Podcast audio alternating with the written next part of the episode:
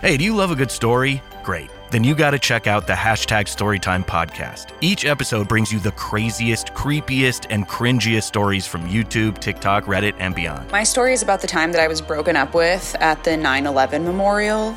Uh, twice. Look, the internet is a dumpster full of stories, and I, your host, Will McFadden, dive in headfirst, sift through the flaming trash, and bring you nothing but treasures. Listen to all 21 episodes of Hashtag Storytime now on the iHeartRadio app, Apple Podcasts, or wherever you get your podcasts. Whatever business you're in, growth isn't just about getting bigger. At ADP, we believe it's about getting stronger by turning data into insights so you can build teams that work as teams. By using our AI technology to help catch payroll errors before they're errors. And by keeping ahead of thousands of changing regulations so you can keep ahead of everything else. ADP helps businesses like yours grow stronger every day.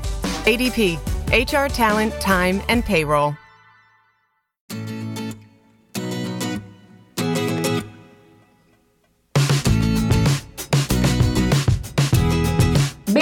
Bem-vindos à Caravela Brasileira, o podcast feito para quem quer saber mais sobre Portugal e a cultura portuguesa, sob o ponto de vista de duas brasileiras. Eu sou a Pamela Mosman E eu sou a Nanda Garcia. e hoje vamos falar sobre 10 coisas que amamos sobre Portugal. Vem com a gente!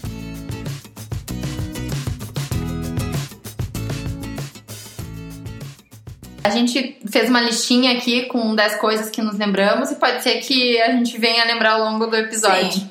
Pode ser que seja mais de 10, De tá? mais Vamos coisas. deixar a meta aberta. É. Mas então, uma das coisas, assim, que me chama muita atenção, ainda mais vindo do Rio Grande do Sul, né? acho que tu concorda, Sim. é praias de fácil acesso às praias em todo o país e praias muito lindas, Sim, né? sim. Todas, todas lindas.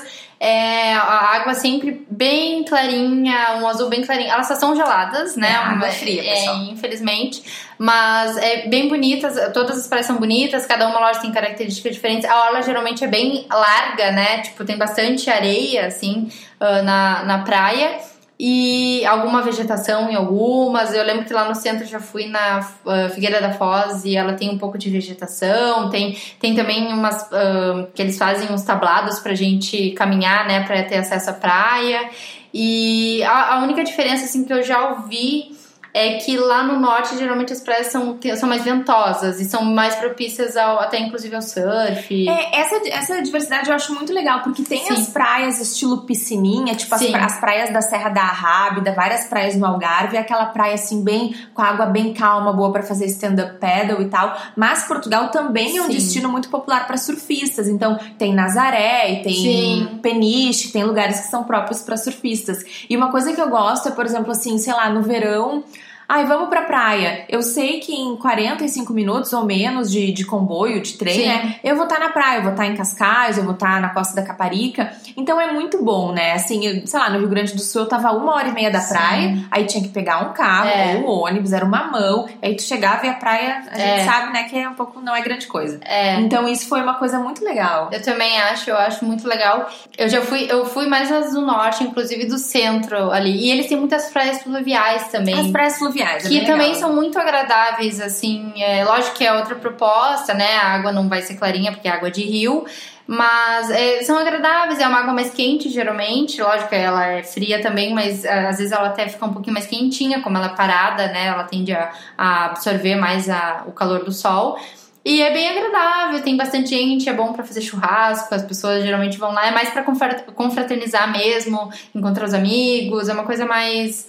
É, é mais farofa que nem no Brasil, assim. Daí E a segunda coisa que a gente colocou aqui é o clima, né? Que Sim. também tem tudo a ver com praia. Sim, é o clima. Eu acho que uh, Portugal ele tem uma diversidade de clima, né? Assim, quem gosta do frio, é, geralmente no norte vai ser um, um clima mais uh, ameno, inclusive no verão. No inverno tem a Serra da Estrela, que fica ali no, acho que é no, em Guarda, né? No, no, no distrito de Guarda, Covilhã, enfim, eu não sei exatamente qual é o distrito, mas é ali por essa região, então tu consegue ter a neve, né? O acesso à neve. Quem gosta de, também de esportes eh, de inverno, como esqui, ah, é pra lá. E temos o. E, e, é um clima que tem, assim, muito ensolarado. Tipo, no inverno, verão, ele tem muito sol. Lógico que no inverno tende a ter mais chuva e dias um pouco mais nebulosos, né? Mais nublados. Mas também, mas tem, geralmente tem sol. Quando chove, é aquela chuva é, não é assim muita, ou chove e para e pelo menos fica depois nublado, mas não é aquela chuva assim intermitente que tu, ai meu Deus. É, óbvio que tem esses períodos, mas assim, não é uma, a minha grande lembrança. Por exemplo, Porto Alegre, para mim, a grande lembrança que eu tenho é de ficar uma semana às vezes meu Deus, quando é que vai parar essa chuva? A gente até brinca que vai virar sapo, né? Aqui é. não é mais difícil de ter. Eu lembro que ano passado, quando eu mudei pra Évora, teve isso. É, teve em Lisboa também. É, foi no, no país inteiro, eu acho que ficou fevereiro, teve uma ou duas semanas que ficou chovendo. Assim, era todos os dias chovia, né? Teve até dias, assim, mais pro final da segunda semana que começou a sair sol e tal, mas chovia, sempre tinha um, um período de chuva.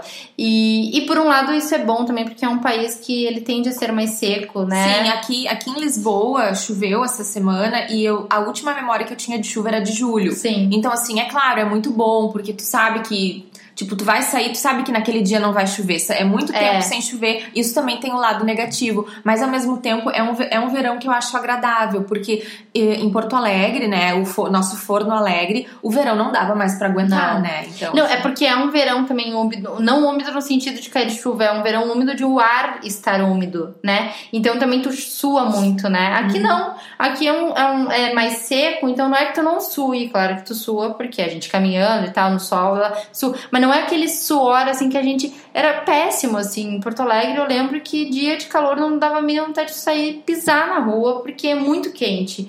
E aqui é um, é um quente seco, que às vezes é, é, ruim porque parece que tu entra num forno, né? Porque até no respirar, isso é mais em Évora que eu sinto, né? No respirar, é tipo, é um ar quente que entra assim dentro de ti, tu não consegue ter nem um mínimo de refrigeração. É, o Alentejo é uma região muito quente. É, então mas mesmo assim eu gosto, Sim. sabe? Querendo ou não, eu prefiro isso do que um aquele calor assim que tu sai suando, pingando, tudo que lá, e tu vai trabalhar e Sim. sua roupa. E, é, essa, essa é uma opinião bem nossa, porque de repente, assim, uma pessoa que vem do Nordeste do Brasil é. vai vir pra cá e vai achar frio, porque o inverno é frio. Mas o inverno é que nem o nosso inverno do sul do Brasil, é. né? Então, assim, pra gente, ok, né? E o verão é melhor do que o nosso verão. Então, na nossa vivência, esse clima é muito gostoso, é Sim. é muito bom, né? Sim. Eu acho que é uma das das vantagens. E também, não só para os brasileiros, os europeus amam, né? O sim, clima de Portugal. Sim, sim. Isso nos leva para o terceiro item da nossa lista, que é o fácil acesso a todo o país, mas também a diversidade que ele tem, né? Então, assim, é um país bom para quem gosta de água parada, para quem gosta de rio, para quem gosta de surf e para quem gosta de serra e de neve, porque sim. na Serra da Estrela neva e as pessoas fazem esqui. Então, assim,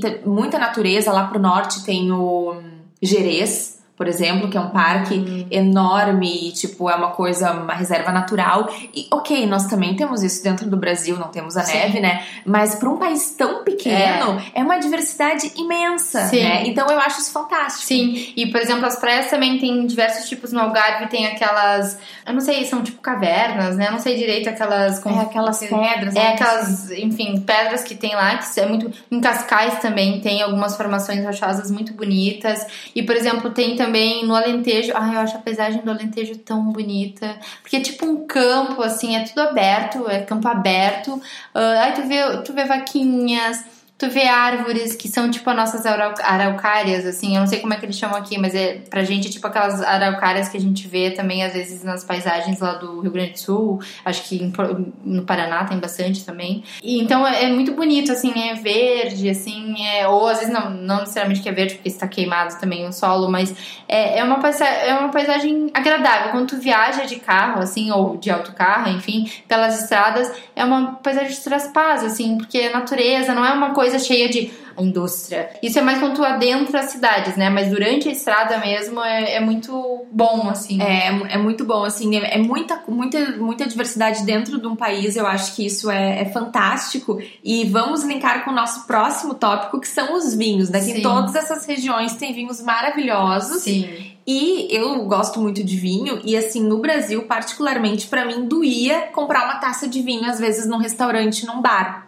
E aqui uh, é muito mais barato, assim. Tu tem copos, a gente tem os vinhos do supermercado, né? Que vai começar num euro e pouco, né? Uhum. Da marca própria, não é tão bom. Mas um vinho Casal Garcia aqui no Brasil é um vinho português, ó, vinho verde português. Aqui é o vinho mais comum sim, português, sim. que a gente consegue por, sei lá, 3 euros a garrafa. Sim. E depois tem outros vinhos uh, de supermercado que são maravilhosos. E no restaurante, assim, 3, 4 euros aqui Sim. em Lisboa, tá? Vai até 5 nos lugares mais chiques, né? Mas no Brasil eu lembro que me doía muito, assim. Sim. E aqui parece que eu posso me dar ao luxo de tomar um vinho, sabe? É, é. E isso para mim é um prazer, assim, eu adoro. E tem uma variedade bem grande, porque daí cada região também tem a região do Dão, que é ali mais ou menos Viseu, uh, na região do Viseu tem o seu vinho, região do Douro, que é lá no Porto. Porto, né? Aí tem o vinho do Porto também, que é óbvio que ele é mais um licorzinho, assim, né? Lembra mais um licor, que também é muito famoso e muito caro aqui. Tem os vinhos do Alentejo, Sim, né? Sim, tem os vinhos do Alentejo que são muito famosos, enfim. Eu acho mais forte, eu particularmente não é pro meu gosto, mas, uhum. é, mas sim, é, eles são muito famosos, são muito apreciados, inclusive. E aqui o de Lisboa, Setúbal, daí que não sim. tem muito nome de região, mas é mais ou menos realmente da onde é. E também outra coisa, sempre tem promoção, apesar, até vinhos bons, às vezes que é 5 euros, às vezes eles fazem promoção de 60%, então tu consegue sim. comprar um vinho ótimo por R$2,99, R$2,50. Sim, tem muita promoção. Tem, tem um vinho que eu gosto muito que às vezes ele tá 12, mas daí às vezes ele vai pra 4. Sim. Aí é meu momento. É, é. Então, eu lembro que eu tenho um amigo é, brasileiro que ele falava assim pra mim. Eu, eu, que ele não entendia. Eu também não entendo nada de vinho, tá, gente? Quando eu compro. É, nós eu compro, somos leigas. É. Eu compro mais barato, eu compro. E eu gosto mais de vinho branco, eu não gosto muito de vinho tinto. Então uhum. eu acabo. É, é menos opções até. E por acaso eu já provei vinho do Dão tinto e, e me, me pareceu mais suave. Eu gosto muito de vinho do Dão. Quando eu vou pra Serra da Estrela, eu tomo vinho do Dão, é, que é de lá. Me pareceu mais suave, então eu que não gosto de vinho tinto muito forte, o vinho do, o do Dão me pareceu mais, uh, tipo, tomável para mim, assim, bebível, né? Que o, o, eu tenho um amigo, eu lembro que a gente tava no supermercado uma vez, ele falou, ah, eu não entendo nada de vinho, e, mas sabe como é que eu, eu compro vinho? Ele falou, eu achei muito engraçado. E eu tomei essa regra uhum. pra mim agora, eu faço isso. Eu pego aqueles vinhos que normalmente o preço deles, sei lá, é 7, 6 euros normalmente, que eu nunca compraria. Uhum. Aí quando, quando tá na promoção 60%, 50% de desconto, é esse que eu compro. Porque se ele tá com desconto, mas o, o preço dele original é, é o dobro daquilo ali. Porque até 3 euros eu acho ok para pagar num vinho, ele me falou. Mas é, se, se, o, se ele tá com 60%, 50% de desconto, é porque aquele vinho é muito bom. Porque imagina, se ele, tá, ele custa normalmente 8, 7, 7 euros. Esse é, é o vinho bom. É, esse é o vinho bom. Então ele tá em promoção, vou aproveitar e vou comprar ele. E daí ele falou que geralmente, realmente ele é melhorzinho, né? Então eu peguei essa regra agora pra mim. Mas eu também tenho essa regra. É, geralmente tem pois é, alguns. É, acabou de falar. Sim, é. tem alguns que eu já conheço, que estão ali na faixa dos 13,5, 4,5, que é o quê? Esses já, eu já conheço, eu já Sim. gosto. Mas se eu não compro esses, eu sempre vou na Sim. regra. E aqueles que estão na, na, metade do preço, ou às vezes Sim. muito menos da metade, né? Mesmo que tu não conheça, às vezes, né? O Sim. É, olha, eu acho assim que eu nunca me decepcionei assim uh -huh. com o vinho, assim. Então os vinhos aqui são muito bons, amantes de vinhos. e assim, e aqui tem muita vinícola também. Então, quem vem, nem que seja só visitar Portugal, vão em alguma vinícola, porque é bem legal, assim, é, eles acabam, eles mostram a vinícola, como é que é, eles apresentam os barris, é, o que que é produzido, né, esse aqui é produzido tal tipo de vinho, isso aqui e tu sempre ganha alguma pravinha de vinho. Eu fui num de, vinho do Porto, lá na Vila Nova de Gaia. É muito bom. Eu gosto de vinho do Porto porque eu gosto de bebida mais doce, então ele é mais doce, né? E, e, é muito agradável. Já fui também numa na Cartucha, lá em Évora. Então é bem, é bem legal. Assim, é, lógico que isso é uma coisa que tem no Brasil, no, no, só para conhecer mesmo o vinho daqui, conhecer a história da vinícola, porque geralmente são vinícolas que têm histórias de, sei lá, 200 anos, 100 anos, que passa de, da família. Então é muito interessante conhecer. Eles contam no barril, ah, o barril não é usado por tanto mais do que tantos anos. É interessante, são coisas que, tipo, quem é leigo não sabe muito, né? É, eu acho que quem vem para Portugal com certeza não é só é, elétrico, pastel de nata e tal. E, enfim, é. roteiro, eu acho que vale a pena incluir no roteiro turístico vinhos, se você é um apreciador de vinhos, porque com certeza vale É, e eu me lembrei de uma coisa também, só uma curiosidade. Aqui, a época de amassar as uvas A eu não- vindima. É né? vindima, porque no Brasil não é assim que se chama, É, né? na serra eles chamam de vindima. Ah, de acho. vindima também, eu nunca tinha ouvido falar na serra. É, porque aqui é a época da vindima, né? Sim. Eles chamam, é bem... Eu acho que na, na capital a gente não tá familiarizado. Eu acho que é vocabulário do- dos gringos lá da É, serra. pode ser, pode ser. Já que a gente tá falando de vinhos, bebidas, vamos falar também um pouco de alimentação, de comida. Eu costumo dizer, pelo menos aqui em Lisboa, que nós brasileiros estamos muito mal acostumados, muito mimados, porque tem um fácil acesso à alimentação brasileira. É evidente que não vai ser em qualquer lugar que tu vai encontrar um guaraná, não é em qualquer restaurante, mas assim, é muito fácil. Guaraná, açaí, tapioca, os nossos pastéis brasileiros, é, muita churrascaria, então assim, é muito fácil encontrar alimentação brasileira. É, brigadeiro também. Eu raramente fico carente de uma alimentação brasileira, porque sempre tem oferta. Então eu sei que vai ter o dia que eu vou lá naquele lugar e eu vou comer a minha tapioca. Sim. É, e tem assim, tem tantos estabelecimentos que são de brasileiros, mas tem estabelecimentos portugueses que tem, por exemplo, brigadeiro. Exatamente. Óbvio que não é o brigadeiro da gente, né? Não é igual, não é o mesmo gosto. Geralmente, eu, eu noto, pelo menos, eu já comi brigadeiro nessas É. é, pastelarias. Eu, particularmente, não gostei tanto. É, mas... o brigadeiro por- feito por portugueses, ele tem alguma outra coisa que deixa É. menos doce, né? É, é menos doce também, é, não sei, a consistência é diferente, porque justamente eu acho que não é só leite condensado, deve ter alguma coisa aí que eles botam junto Tem. que não, Tem. que não fecha muito bem, mas, é, mas tem isso, tem a. Tem também a tem restaurante, tem lá no, em Coimbra, não sei se tem em outros lugares, tem o Ponto Brasil, que é um bifezão, assim, com muita comida brasileira. Tem arroz, feijão, mandioca, carnes, ah, enfim, muito, muito parecida com a nossa alimentação, sabe? Tem saladas também. É bem um bifezão, é um buffet no Brasil. E, é, e ele é livre, ele não é aquilo, ele. Então tu paga um valor fixo lá, então tu pode repetir quantas vezes tu quiser, tem sobremesa e etc. E justamente, eu acho que Lisboa tem maior oferta dessa questão de açaí, tapiocaria, mas isso já tem. Por exemplo, Coimbra eu lembro que teve uns. eh, São do Pará até, eles abriram uma hamburgueria. ah, não que aqui não tenha hamburgueria, né, gente? Eles também comem hambúrguer aqui normal, mas assim, uma hamburgueria daí que tinha mais. O nossa, né? Botar maionese, coisas que portugueses às vezes não usam muito, alguns condimentos que a gente utiliza, ou tipo, botar uma batata palha. Isso, algumas invenções brasileiras Sim, que não sim. tem que não tem aqui, que daí acaba nesses estabelecimentos tendo. E também eu acho que a gente não pode esquecer da gastronomia portuguesa, que querendo ou não tem. Bom, tem pratos que eu adoro aqui. O arroz de pato é uma coisa que eu nunca tinha comido no Brasil. E quando eu experimentei aqui, até experimentei meio. Ai, será que eu vou gostar? E tá. É bom, eu adorei. Ah, tem o bacalhau à brás, o bacalhau à natas, que são. Os bacalhaus eu amo também, não É. todos, mas esse, a as natas anatas e a brás. São os, pra mim, são os que eu prefiro. Tem assim. milhares de tipos de bacalhau, gente. Quando vocês vierem, tem que fazer a pesquisa É. de mil tipos. Pastel de nata, eu amo pastel de nata, adoro. E, e é, e é muito estranho, porque eu, ado- eu prefiro sobremesas que tem um chocolate ou leite condensado, alguma coisa Uhum. assim, né? Ou doce de leite, que aqui não existe doce de leite, infelizmente. Hum, Mas o pastel de nata. Porque aqui os doces deles todos têm ovos, né? Então. Eu ia dizer, eu sou uma grande fã dos doces de ovos e o meu, o meu- um dos meus doces favoritos é muito engraçado porque são as. é, São tipo umas conchinhas, são os doces Os de ovos aveiro. moles. Os Ah, ovos moles de aveiro, sim. tá? E então é um, é um ovos moles, né? Um doce de ovos. Que ele é env- envolvido por uma, uma camada hóstia de hóstia. chama, É. exatamente a hóstia da igreja. Sim. E ela é usada no doce. Gente, pra mim aquele é o melhor doce. Nossa, eu amo de paixão, mas eu sei que não é todo mundo que gosta. Eu já porque é um comi- Ovo, ovo, ovo. Não, eu já comi, eu gostei. Não é uma coisa. Eu pensei que eu não ia gostar. Como eu não gosto muito. Eu não gosto de quindim, por exemplo. Ai, eu amo quindim. É, pois é, eu não gosto de quindim, então eu pensei que eu não ia gostar. Mas é, lá em Évora, geralmente, o que, que acontece? Os professores vão, ah, vão passear no final de semana pra algum lugar, pra alguma região, ou até quando eles viajam pra fora do país também eles trazem chocolate. Por exemplo, eu, teve, tiveram umas que foram agora pra Áustria e um professor foi pra Bélgica, então eles trouxeram chocolate de lá. Mas é chocolate normal que todo mundo compra, né? Toblerone e o Julian, aquele que é bem famoso aqui, o Julian tem pra vender no supermercado geralmente.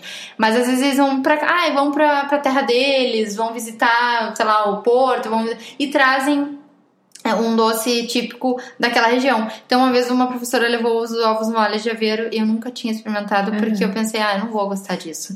E daí ela, ai, Pamela, pega um e tal. Aí eu, hum, tá bom. Daí eu peguei e comi e eu até gostei. Assim, não, não É. digo que é o meu doce eh, que eu iria pedir, ai, vou numa pastelaria para comer os ovos moles de aveiro. Mas eu gostei. E tem o, o pastel de nata, eu adoro, adoro de paixão. Meu, mas eu já comi, por exemplo, encharcada. Em Évora tem um, um doce que se chama encharcada.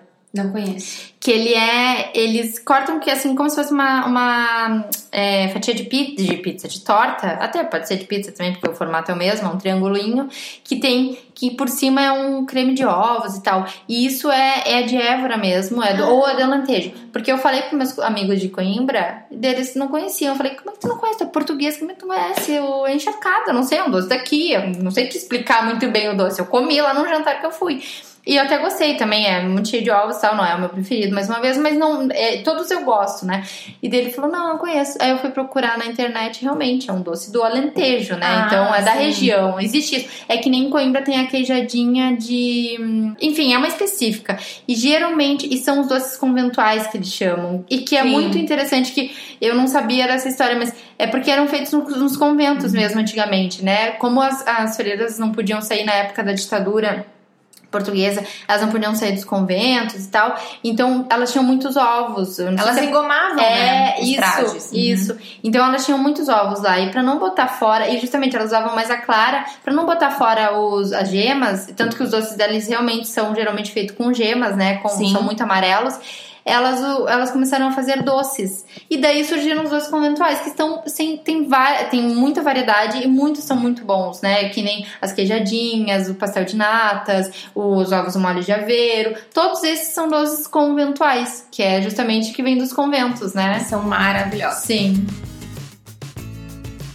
Finding the right person for the job isn't easy. Just ask someone who hired a lounge singer to be their office receptionist. Hello, this is Mickey Marquis, and you've reached the office of Doug and Associates. Thank you very much. Catch me Tuesday nights at the Hotel Johnson. Hello? But if you've got an insurance question, you can always count on your local Geico agent. They can bundle your policies, which could save you hundreds. Doug and Associates, this is Mickey Marquis. Hello? For expert help with all your insurance needs, visit geico.com slash local today. At ADP, we work with more than 860,000 companies worldwide. That gives us a pretty good idea of how to help businesses grow stronger. Whether it's through data insights that help you make informed decisions about building a team that works better as a team, or by keeping you ahead of thousands of changing regulations so you can keep ahead of everything else. Like building that better team. Grow stronger with ADP. HR talent, time, and payroll. O próximo item que a gente listou aqui, né, é a questão até a alimentação, vinhos, nos leva um pouco para isso, que é a inclusão cultural. Ah, e aqui a gente fala tanto no mercado de trabalho, ah, a conexão que eles têm com o Brasil, isso muito vinculado com as novelas, que aqui tem um canal, acho que é a SIC, se não me engano, É. que passa algumas novelas do Brasil.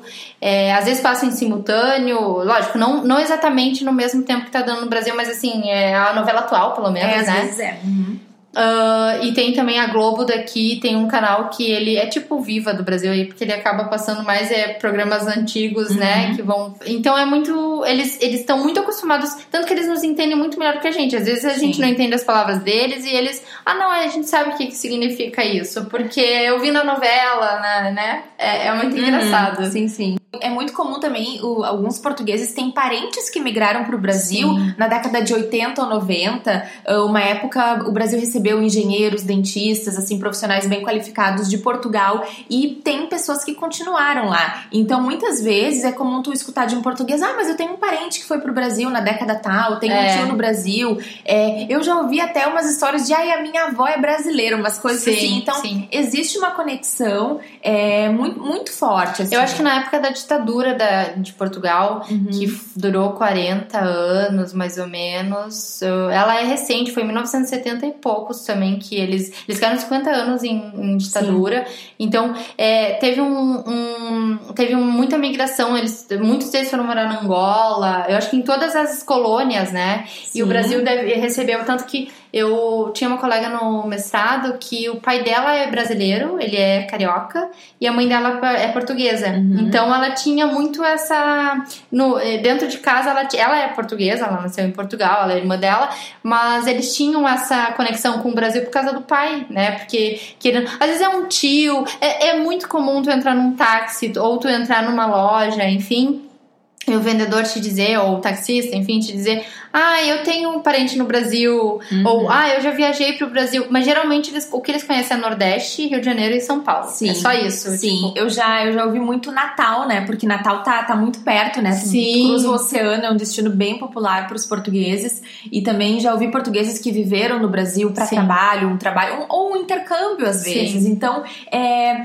Assim, quando a gente pensa em ir para um outro país, eu acho que em Portugal a gente consegue se sentir muito mais em casa e muito Sim. bem recebido. Né? Sim. E no mercado de trabalho também, eh, os profissionais brasileiros são muito bem aceitos, né? E são muito valorizados, porque eh, no Brasil a gente geralmente começa a trabalhar ou durante a faculdade mesmo, ou logo após a faculdade. A gente tem essa cultura, e aqui não. Aqui eles às vezes finalizam a faculdade, vão para o mestrado, já emendam E e, não às vezes trabalham. não tem uma. É, as pessoas começam bem mais tarde no mercado profissional e eu acho que não tem tanta formação técnica. Às Sim. vezes vai para a universidade, o mestrado, e, e eu acho que existe uma, uma falta de mão de obra técnica Sim. aqui. Ah, nos últimos tempos aqui em Lisboa, eu notei que os técnicos da eletricidade e da internet, telefone, que vieram até minha casa, isso aconteceu três vezes, eles eram brasileiros. Sim. E me chamou a atenção, assim. E os atendentes de call center, geralmente. Ah, por exemplo, eu comprei ano passado, quando eu fui. Não, esse ano, no início deste ano, quando eu fui pro Brasil, eu fui de TAP. E, e a TAP liga antes pra, ah, pra, só pra confirmar o voo, daqui a dois dias é seu voo, blá blá blá, e faz meio que um checklist contigo, só pra, né, ah, porque na verdade tu pode fazer um, um check lá numa, numa das opções, eu fiz esse check, não sabia exatamente o que significava, mas é pra isso, é meio que pra fazer um checklist da tua viagem, e era uma brasileira que ligou pra mim, e assim também como eu já liguei às vezes pra Vodafone, que é a operadora, minha operadora de telefonia, já liguei pra pra, já me ligaram da EDP, se eu não me engano, também, e eram brasileiros, assim, são atendentes brasileiros. Tu até te sente, assim, acolher, assim, quando é uma pessoa brasileira, tu, ai, que bom, porque... Porque o português de Portugal, às vezes, no telefone eu acho um pouco mais é um complicado pouco. é, de, de entender. E, e daí, quando é brasileiro, tu, ai, tu, tu até se sente em casa, né? Tu pensa, ah, eu tô ligando pra uma empresa no Brasil, assim, é, é bem, bem interessante. É, eu acho que com certeza, eh, por mais que falem de casos de xenofobia, de preconceito e todas aquelas coisas, é, a inclusão cultural do brasileiro aqui em Portugal, eu acho que ainda é muito boa. Sim, acho que sim. E, e eles mesmos, eh, eles gostam muito de ter amigos brasileiros. E é engraçado, assim, que eles, ah, não, eu já conheço porque eu tenho um amigo, um amigo brasileiro também. Uhum. Então, então é bem, é bem legal, assim, eles têm essa curiosidade, né, de, eu acho que às vezes até de praticar o que eles ouvem na novela, ah, será que é assim mesmo que as pessoas falam? Será que, ou a gente fala alguma coisa de, ah, eu- uma vez eu fui pro, pro Rio de Janeiro visitar o Cristo Redentor. Ah, sim, eu já vi lá na novela. Então, assim, é, é muito engraçado, assim, que eles, Sim. eles têm essa. Eles gostam de fazer parte, mesmo às vezes nunca tendo visitado o Brasil, Sim. né? E sempre dizem, ah, eu,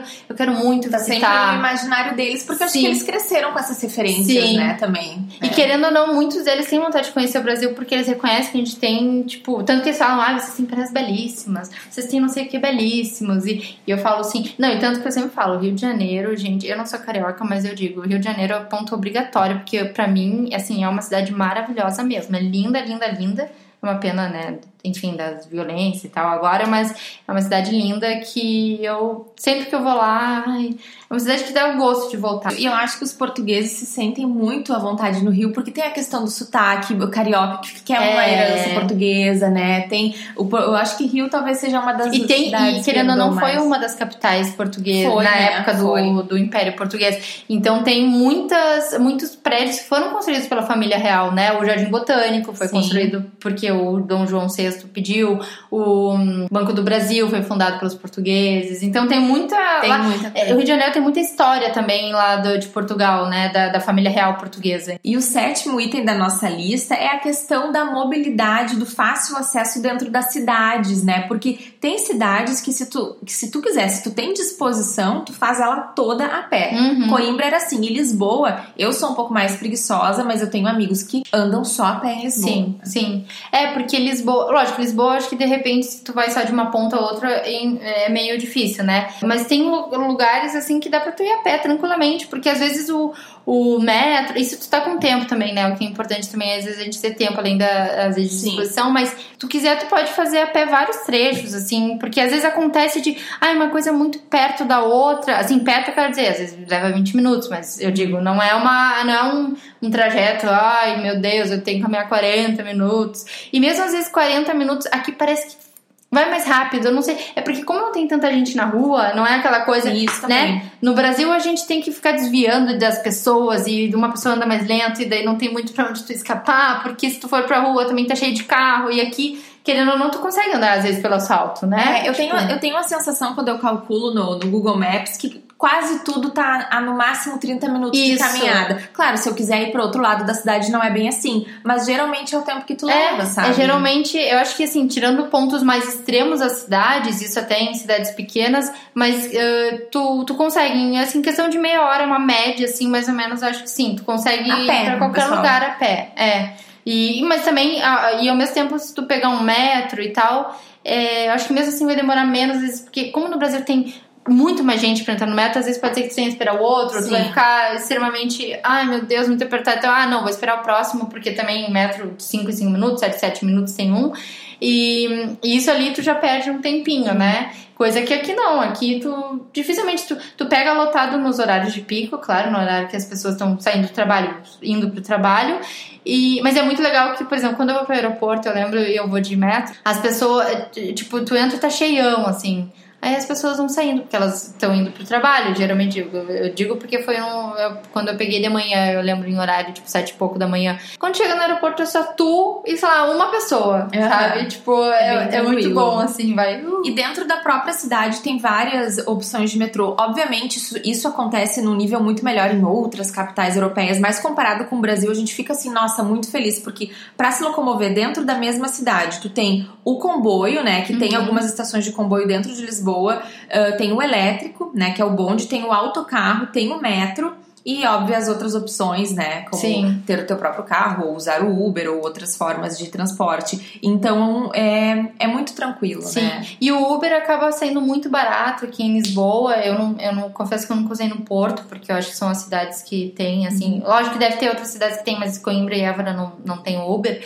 Mas é, em Lisboa. Acaba sendo muito barato tu pegar o Uber. Às vezes é 5 se, euros é, um trajeto. Se tu tá dividindo com mais um ou dois é, amigos, é bem Às vezes vale mais a pena. Eu lembro que eu tava com uns amigos em setembro de 2017. A gente. Tanto que a gente fez o ah, se cada uma pagar a, o bilhete do metro, um em cinco, na época era, era um pouco mais barato o metro, mas era, tá, vamos supor hoje, um em 50. Estávamos em quatro, dava 6 euros a gente deu 5 euros a passagem a, no, no Uber, sabe? Então, tipo, valia mais a pena pra gente pegar o Uber, né? né? É, isso nos leva para o nosso oitavo item, que é o custo de vida. E aí eu já Sim. quero fazer um link com, por exemplo, Amsterdã, que é uma cidade que eu ia muito a trabalho. Em Amsterdã, qualquer sei lá, 2, 3 quilômetros ia para os 15 euros, Sim, tá? Nossa. Aqui vai dar o quê? Uns 5, uns 6. É. Quando eu assim, às vezes que eu gastei mais Uber, eu acho que foram 7 euros pra, tipo, realmente uma distância muito uhum, grande, uhum. sabe? E para atravessar pro outro lado do rio, para ir pro distrito de Setúbal, já chegou a dar 13. Sim. Que eu fico pensando que se fosse, sei lá, em Amsterdã, eu acho que ia beirar os, os 30, 40. Sim. Então, assim, é, o custo de vida em Portugal ainda o aluguel é o que mais pesa, mas ainda assim é um custo de vida bem baixo, sim, né? Sim, é um custo de vida. Uh, é, eu não acho que eu gaste assim tanto aqui, como a gente falou, a renda acaba sendo o que, o que ocupa mais, a gente falou no programa anterior. E lógico que a gente tem que considerar, inclusive, eu sempre penso assim, às vezes as pessoas me dizem, ai, mas eu aqui não. Porque realmente, Portugal não é um país que tu vai conseguir enriquecer, né? Quem é. vem com essa ideia não é o país correto, procure outro, né? É. Porque não é aqui. Mas uma coisa que eu fico pensando às vezes que as pessoas só dizem, ah, mas ah, eu vou pra Irlanda, porque na Irlanda se eu trabalhar como ou Irlanda, Inglaterra, ou sei lá, Acho que são esses dois países que tem mais essa, cultura de trabalhar como garçom. Ah, eu vou ganhar 2 mil euros por mês.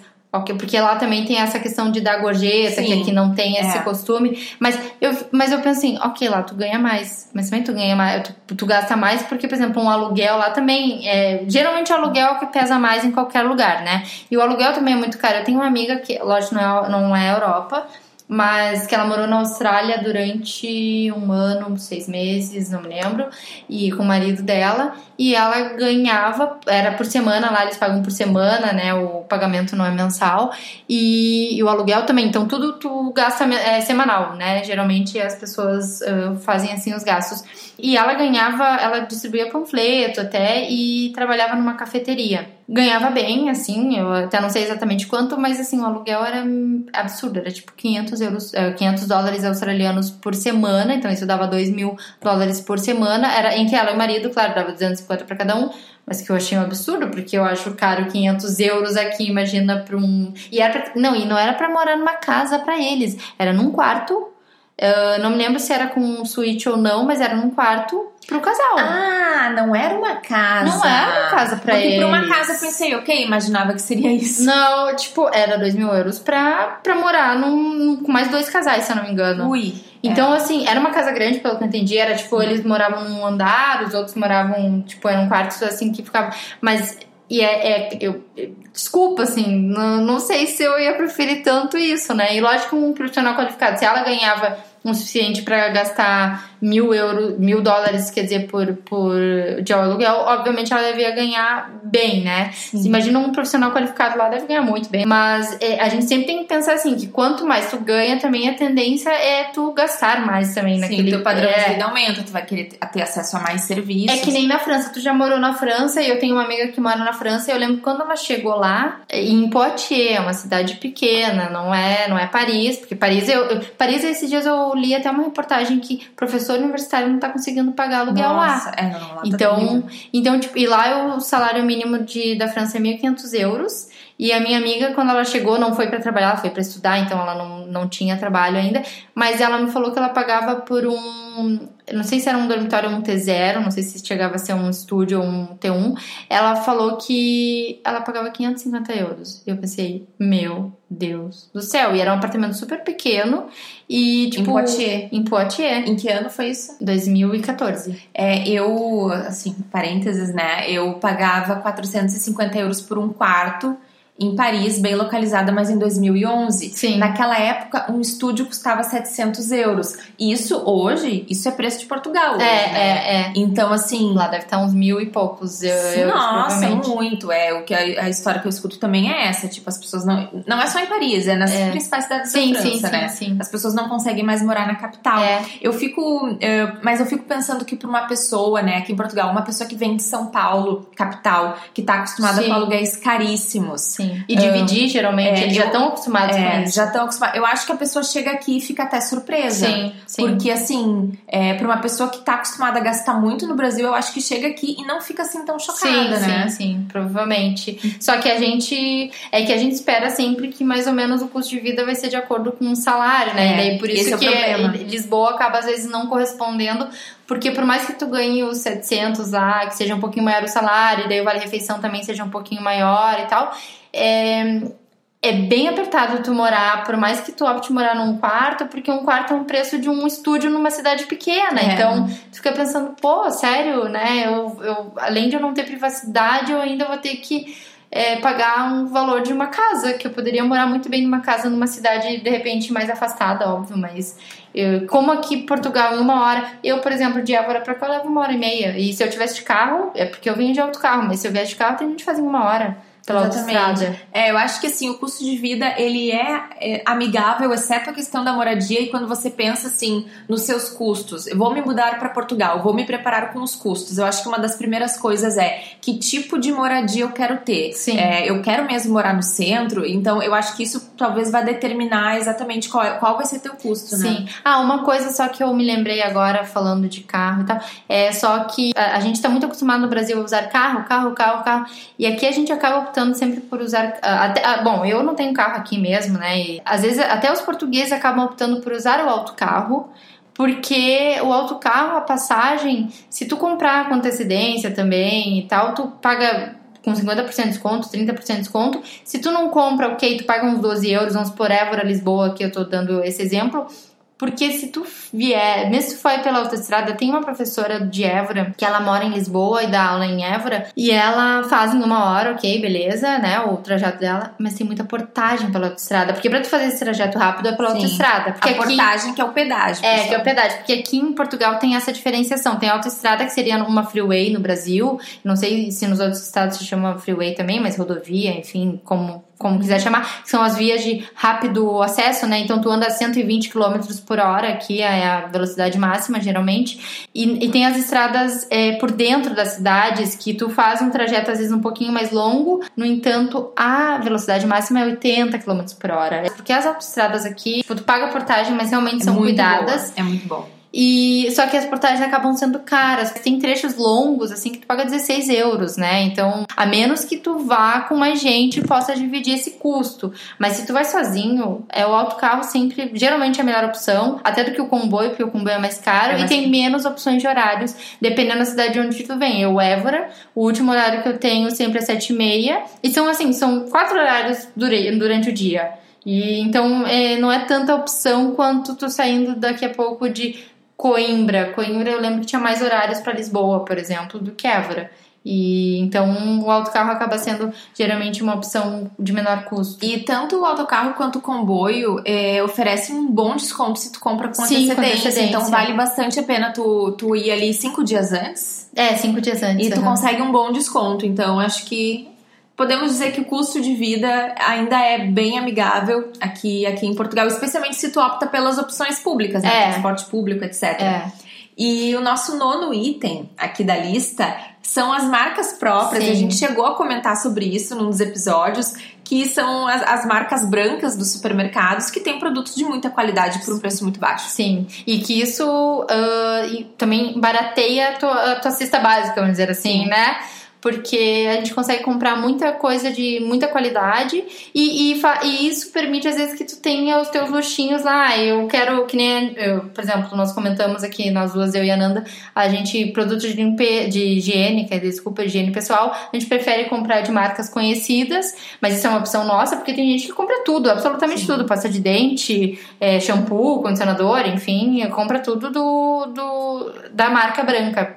Isso barateia muito, então permite às vezes que a gente faça uns luxinhos, assim, de tipo, ah, tá, então já que eu tô economizando aqui, porque assim, economiza, como nós falamos, cerca de, às vezes é uma diferença de 100%, porque uma coisa custa 50 cêntimos e o, ahn, e da marca, a marca conhecida seria um euro, então é realmente 100%. Sim, por exemplo, sei lá, eu acho que no início eu comprava o meu sabonete líquido da Uhum. marca do continente, Sim. sei lá, era R$1,90. Isso. O outro custava, gente, R$4,50. É. É uma diferença grande. E tem, é, tem muito, muito estabelecimento, assim, tipo do, do varejo, que, é o retalho. Gente, que é retalho. Que é retalho. É o grossista é o atacadista. Como é que é? Grossista. Grossista. É no comprar grosso. Gente, É. Isso me lembra até, tipo, porque vem do inglês, por exemplo, retail Sim. vai pro retalho. E, sei lá, eu lembrei de grocery store. Grosso, É, como é que é? grocery, é gro- grosseiro? Não. Ah, Não, é Grossista, é, de gro Grossista. é, comprar a grosso e tal, é. Gente, olha só, sempre aprendendo. É. E uma coisa só que eu acho que a gente tá falando muito também é cêntimos. Cêntimos são centavos, tá, gente? Mas eles não falam centavos, eles falam cêntimos É, aqui. são os, os É. centavos de euro são os É, cêntimos. são cêntimos. E uma coisa que nos chama a atenção também, que é o nosso ah, décimo item da lista, é uma relação de confiança maior na sociedade, mas principalmente aqui a gente vai focar nessa questão do consumidor nas transações comerciais, né? Sim. É, uh, a gente comentou no episódio anterior até que aqui a- as pessoas confiam muito, assim, né? E tem muito essa relação. Em relação ao consumidor, a gente comentou, eu tava comentando aqui antes uh, de começar a gravar, que, por exemplo, uh, já aconteceu de tu compra uma coisa errada ou vê uma coisa com defeitinho em casa. uh, ou até, às vezes até o troco que foi dado errado e, e alguma coisa assim e tu volta na loja, pode ser tanto logo em seguida, né, um pouquinho depois, é um pouco tempo depois, eles confiam em ti no que tu tá falando, né? Eu comigo aconteceu agora esse há dois dias atrás aí eu vindo para até no dia que eu tava vindo para Lisboa, eu fiz um cartão lá de do autocarro, né, do, de Évora e e o, o, enfim, o atendente não me deu o troco, mas eu também não me liguei na hora, enfim, era 30 cêntimos, né? Eu não, não casualmente não, não me, realmente não me dei conta e saí do guichê. E daí eu fui contando, eu fui olhando assim, olhei a notinha, né? Aqui é a fatura, até que se fala. Eu olhei a fatura, eu. Ai, mas eu dei 8 euros pra ele, deu 7,70, ele tem que me devolver 30 cêntimos. Aí eu voltei no guichê. E eu falei, ah, olha só, eu te dei 8 euros e deu 7,70. Ele, ah, sim, é que você, eh, tu, tu saiu também e tal, eu, né, por isso que eu esqueci. Aí eu falei, não, tudo bem, né? E ele me devolveu, assim, sem questionar, assim, sem, ah, será que eu te, não te dei? Tem certeza, sim. sabe? Eles, eles confiam. E, inclusive, uma coisa que eu, eu acho muito interessante aqui também é se o troco deu um cêntimo, sei lá, deu 7,99, tu deu 8 euros, eles vão te devolver um cêntimo. Um cêntimo, dois cêntimos, três é. cêntimos sempre. É, eles usam mesmo as moedinhas. Eles assim. usam mesmo e também é, às vezes a gente se preocupa no Brasil assim de facilitar o troco, né? Pra, pra facilitar o troco da pessoa, ou também porque a pessoa às vezes não tem mesmo troco. E, e eles. Aqui não, aqui às vezes eu lembro que eu. Ai, eu quero tentar ver se eu tenho moeda para ajudar a pessoa. Ai, não, não, não, não te preocupe, não, não há problema. Não há problema que eu. Sim. Né, eles sempre assim, não, não te fazem sentir mal, às vezes, por não, não poder ajudá-los. Porque é óbvio que eles, eles apreciam quando conseguem ajudar, óbvio, com as moedinhas, mas uh, também, se tu não tem, eles te deixam em paz, porque brasileiro às vezes fica com cara fechada, né? Tipo, fica sim, meio. Sim. Ah, sério que tu não tem uma nota menor? Pô, fica. deu 13, 13 reais, tu tá me dando sim. 10, sabe? Pô. É, eu, eu, eu costumo dizer, sempre reclamo da burocracia portuguesa, mas eu acho que nessa relação de consumidor é uma coisa que não. Eu não acho nada burocrático. Eu tive uma experiência, tive duas até, de uma vez comprei o produto errado, eu mesma fui comprei o filtro do aspirador errado. Voltei lá, eu fui também minhas primeiras semanas em Portugal. Pensei, putz, agora ele vai me dar um vale, troca, vou ter que enfrentar uma fila, vou ter que não sei o quê. Não, eu cheguei no guichê das, da, ali, das informações, era até o balcão de informações ele me, me devolveu o dinheiro. Eu mostrei a nota, me devolveu o dinheiro. E eu fiquei assim, gente, que fácil. Sim. E uma vez também comprei uma mochila que tinha um defeito. Eu perdi a nota fiscal, cheguei na loja, eu disse: Olha, eu vim aqui tal dia, a transação do meu cartão é de tal dia, essa mochila tá com defeito. Ah, tá, então tá, vamos trocar. Não foi nada, assim, não foi uma dor de cabeça, a vendedora não fez cara feia. Eu, porque, assim, às vezes quando tu vai trocar uma coisa, parece que eu já às vezes já chego me desculpando. Tipo, Sim. ah, não, parece que tu tem que provar, nossa, isso aqui. E não, aqui parece que isso é tranquilo e demonstra Sim. uma confiança, né? Sim, e eu acho que tem muito a ver com essa relação de confiança uh, que a gente comentou aqui em Portugal nas pessoas, né? Que a gente pode confiar na, uh, realmente nas pessoas ou nas coisas que estão escritas. É, a gente não, lógico, isso, isso é numa, na maioria, né? A gente óbvio que tem também gente falcatrua, a gente se aproveita. Sim, não é que não exista isso mas de modo geral, nós podemos confiar sim nas informações passadas, é, na, nos contratos feitos, a gente, o, o, o, negocia, o comerciante confia na palavra do consumidor, não é aquela desconfiança sempre assim, né, que a gente tem muito no Brasil a gente está acostumado, é. né? Tanto que eu acho que no Brasil o órgão de defesa do consumidor ele foi uma necessidade, sim, né? Sim, sim. E a, Aqui tem o Deco Proteste. Tem é. o Deco Proteste, né? Que, que na é verdade, a mesma tu pode, coisa. mas tu, tu paga, né? Um... Sim, tu paga e tu ganha descontos. Até já me ligaram para oferecer isso.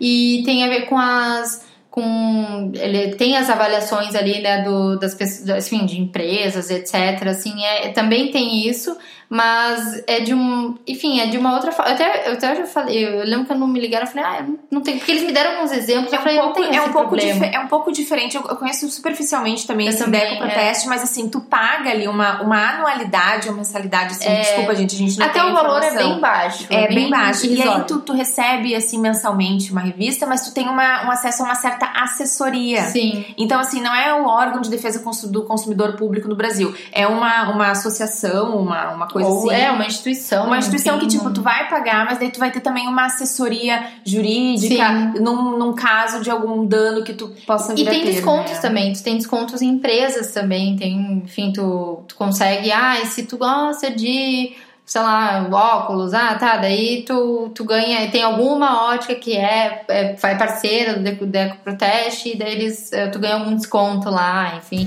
Tem algumas vantagens também, não é só, só isso, né?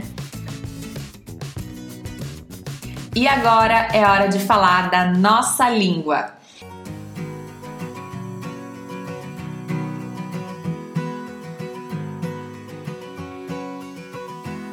Hoje nós falamos bastante palavras uh, diferentes, eu acho, apesar de que explicamos várias delas aqui, mas tem muitas outras que nós não falamos, né? Não, não passou pelo nosso vocabulário ao longo do programa. Mas a gente vai dar aqui algumas, digamos, três categorias de palavras que tem a ver com as coisas que a gente falou hoje. E falando um pouco, linkando com mobilidade, a gente tem a palavra passadeira. É, passadeira, então, é a faixa de segurança, a faixa de pedestres, enfim, depende da região do Brasil também é, é diferente. Mas tem, é a, a, faixa de segurança onde os pedestres, os peões, inclusive. Sim, são os peões. São os peões, onde os peões atravessam, onde tem as faixas brancas, então, no chão. E aqui em Portugal, é óbvio que acho que dependendo da cidade é um pouco menos, mas geralmente eles tendem a parar. Não é que nem no Brasil que tu tem que implorar, pedir, por favor, meu Deus, uh, pare, pare, pare. Não, não é, né? Tipo, aqui realmente as pessoas tendem a parar a respeitar. Óbvio que se eles não veem peões, eles não param, né? E às vezes vem numa alta velocidade também, mas eles pedem desculpa. Isso eu acho muito interessante, porque se eles não param, geralmente os motoristas tendem a pedir desculpas, mas né? aqui a Pamela está vivendo a realidade de Évora, porque aqui em Lisboa... Aqui eles não pedem. Em Lisboa é a capital, o pessoal é um pouco mais estressado, né? Ah, ok. Mas não, mas assim, geralmente param, geralmente param, e às vezes tem uns que param e reclamam que pararam. Ai, ah, é? Mas assim, porque, enfim, porque eles gostam de ser avisados pelo pedestre antes de eles ah, atravessar. Ah, entendi. Então, às vezes eu tô dentro do... Às vezes eu tô dentro do Uber e eu vejo o Uber reclamando porque o, o peão É. pa- passou assim muito de surpresa. Não, dá pra entender também, né? O Sim. motorista ele quer ser meio Não, isso sim. Só que é, só que uma coisa que eu entendo, eu, Pamela, inclusive aqui eu respeito as, as ah, passe- passadeiras, coisa que no Brasil às vezes eu não respeito, porque a gente tá acostumado que é, é um Deus nos acuda, então é, É. salve-se quem puder, então onde tiver espaço, Tu vai passar. eu atravesso.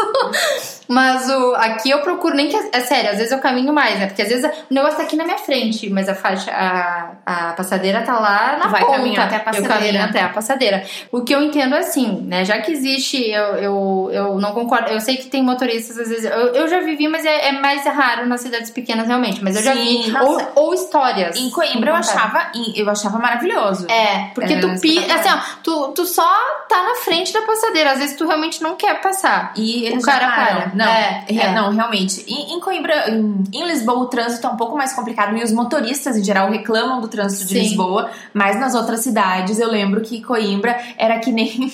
Vou dar um, um exemplo bem regional, que nem quando o Gramado. gaúcho vai pra Gramado, É. que todo mundo para na passadeira, É. tão bonitinho, É. né? Mas uma coisa que eu só discordo deles reclamarem, isso é pra qualquer motorista do mundo, tá? Não é só português ou brasileiro, enfim, é que a, a faixa existe, né? A, a passadeira existe e ela já é pra. É tipo o sinal amarelo do semáforo. Exatamente.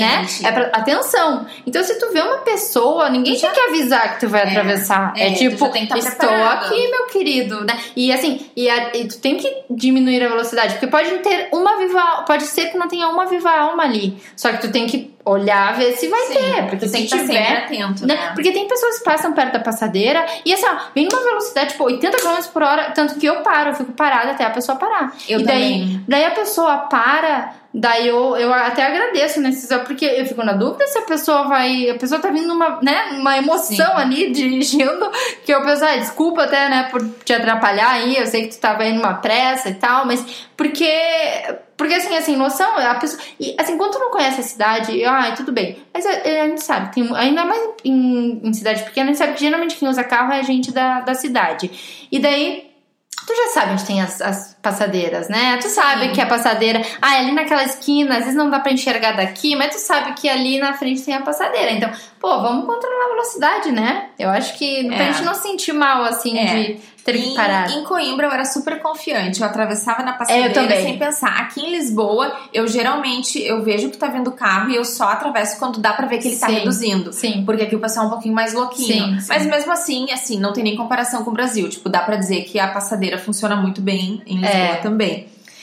E falando agora um pouco do clima, né? Aqui nos fala ensolarado, né? Eu descobri isso há alguns meses, porque o meu uh, celular, Eu também. também conhecido como telemóvel, É. pessoal, ele tá em português de Portugal e sempre aparece soalheiro, Soalheiro, soalheiro. E eu, Parcialmente ai, solheiro. e- É, e eu, ai, mas que coisa. Aí eu perguntei pra uma amiga portuguesa e a primeira coisa que ela falou foi: ensolarado não existe. Eu fiquei chocada. Como assim, gente? Ensolarado não existe. E aí eu fui pesquisar e de fato em Portugal é soalheiro mesmo, É, né? soalheiro. E eu até brinco que o soalheiro me lembra assoalho. Se eu vejo a palavra soalheiro, eu lembro de assoalho. Eu fico, gente. E enfim, né? Então, ensolarado não tem. Tem outras palavras também que a gente vai guardar para os próximos É. episódios que, a- que a gente fica muito surpreso que aqui não existe. né? É, porque eu, só, eu soalheiro até foi mais por intuição, porque eu lembro que. Porque tem o, o desenho, né? Se é nuvem, se é Sim. sol, se é não sei o que, é chuva. E daí soalheiro sempre era um solzinho. Eu pensava, bom, pelo menos tem alguma coisa a ver com o sol. É uma, Sim, boa, é uma claro. boa premonição. E daí eu acho que um dia eu procurei no dicionário por. Porque uma hora tu cansa, né? Tu, tu cansa de ficar pressupondo que aquilo significa. Daí eu, tá, vou procurar na- aqui na, na, na internet. Daí eu procurei e deu que tinha a ver com sol, quando tinha muito sol e tal. Então eu, tá, tá bom. Então sempre é bom. Quando eu ver soalheiro é porque é, É bom. sol. E falando em sol, a gente tem o chapéu de sol e o chapéu de chuva. Sim, porque aqui eles chamam o guarda-sol e o guarda-chuva ah, de chapéu de sol e o chapéu de chuva. Sim, as primeiras vezes que eu ouvi, eu fiquei muito confusa porque eles às vezes abreviam pra chapéu. Ah, pega o é chapéu. verdade. ah, esqueci o chapéu. Ah, tá chover, tá chover, esqueci o chapéu. É. Ok, tá, esqueceu o chapéu, é interessante, eu prefiro usar uma sombrinha. Aí depois eu fui, eu fui descobrir que era chapéu de sol e chapéu de chuva. É, mas tem, eles entendem também guarda-chuva. Não sei se é pela, não sei se é pela conexão com brasileiros ou se depende da região também, porque eu sei que ali na Évora eles entendem guarda-chuva. Aqui em Coimbra, se eu não me engano, eu também já comentei, ah, vocês falam chapéu de sol, né? É, chapéu de chuva, quer dizer, não, não, mas a gente também fala guarda-chuva. Eu não sei. Eu acho, eu acho que tem, assim, tem as regionais, mesmo sendo um país pequeno, tem eh, diferenças de acordo com região e tem palavras que são utilizadas Sim. em algumas regiões. Ah, e eles também entendem sombrinha, entendem? Geralmente Sim, entendem, é. assim. Eu acho que tem mais a ver com essa, essa comunicação que eles já têm com brasileiros. Eu acho até que não é uma coisa tanto deles. Eu, mas isso é uma desconfiança minha, assim. Eu Sim. confesso que eu não tenho tanta certeza em relação a isso. Mas eu acredito que sim, seja mais essa, essa troca já que eles já têm conosco. Eu acho que eles já pegam mais do que a gente. né? Acredito que sim. Então, essas foram as palavras de hoje. A gente procurou trazer, a gente lembrou dessas palavras aí que estão conectadas com a, nossa lista, né? E a gente lembrou que são coisas que são muito úteis no nosso dia a dia, ou que vocês vão ouvir provavelmente, mesmo estando turistando aqui, mesmo turistando, vocês vão escutar um, um soalheiro. Ah, hoje tem muito soalheiro, hoje tem. Ou pega, não esquece chapéu de sol pra ir pra praia. E né, podem ser palavras que causam um pouco de, estra- de estranheza num primeiro momento.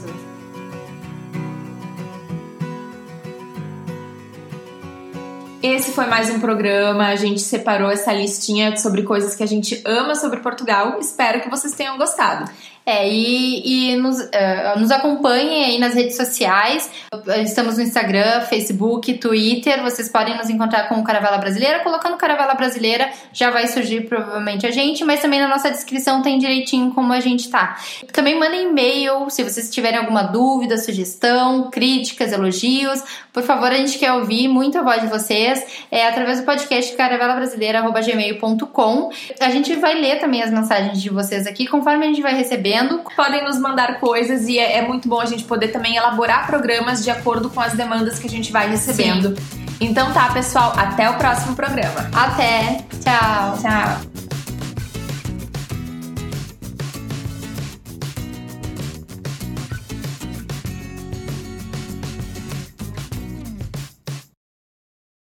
Hey, do you love a good story? Great. Then you got to check out the hashtag Storytime podcast. Each episode brings you the craziest, creepiest, and cringiest stories from YouTube, TikTok, Reddit, and beyond. My story is about the time that I was broken up with at the 9 11 memorial uh, twice. Look, the internet is a dumpster full of stories, and I, your host, Will McFadden, dive in headfirst, sift through the flaming trash, and bring you nothing but treasures. Listen to all 21 episodes of Hashtag Storytime now on the iHeartRadio app, Apple Podcasts, or wherever you get your podcasts.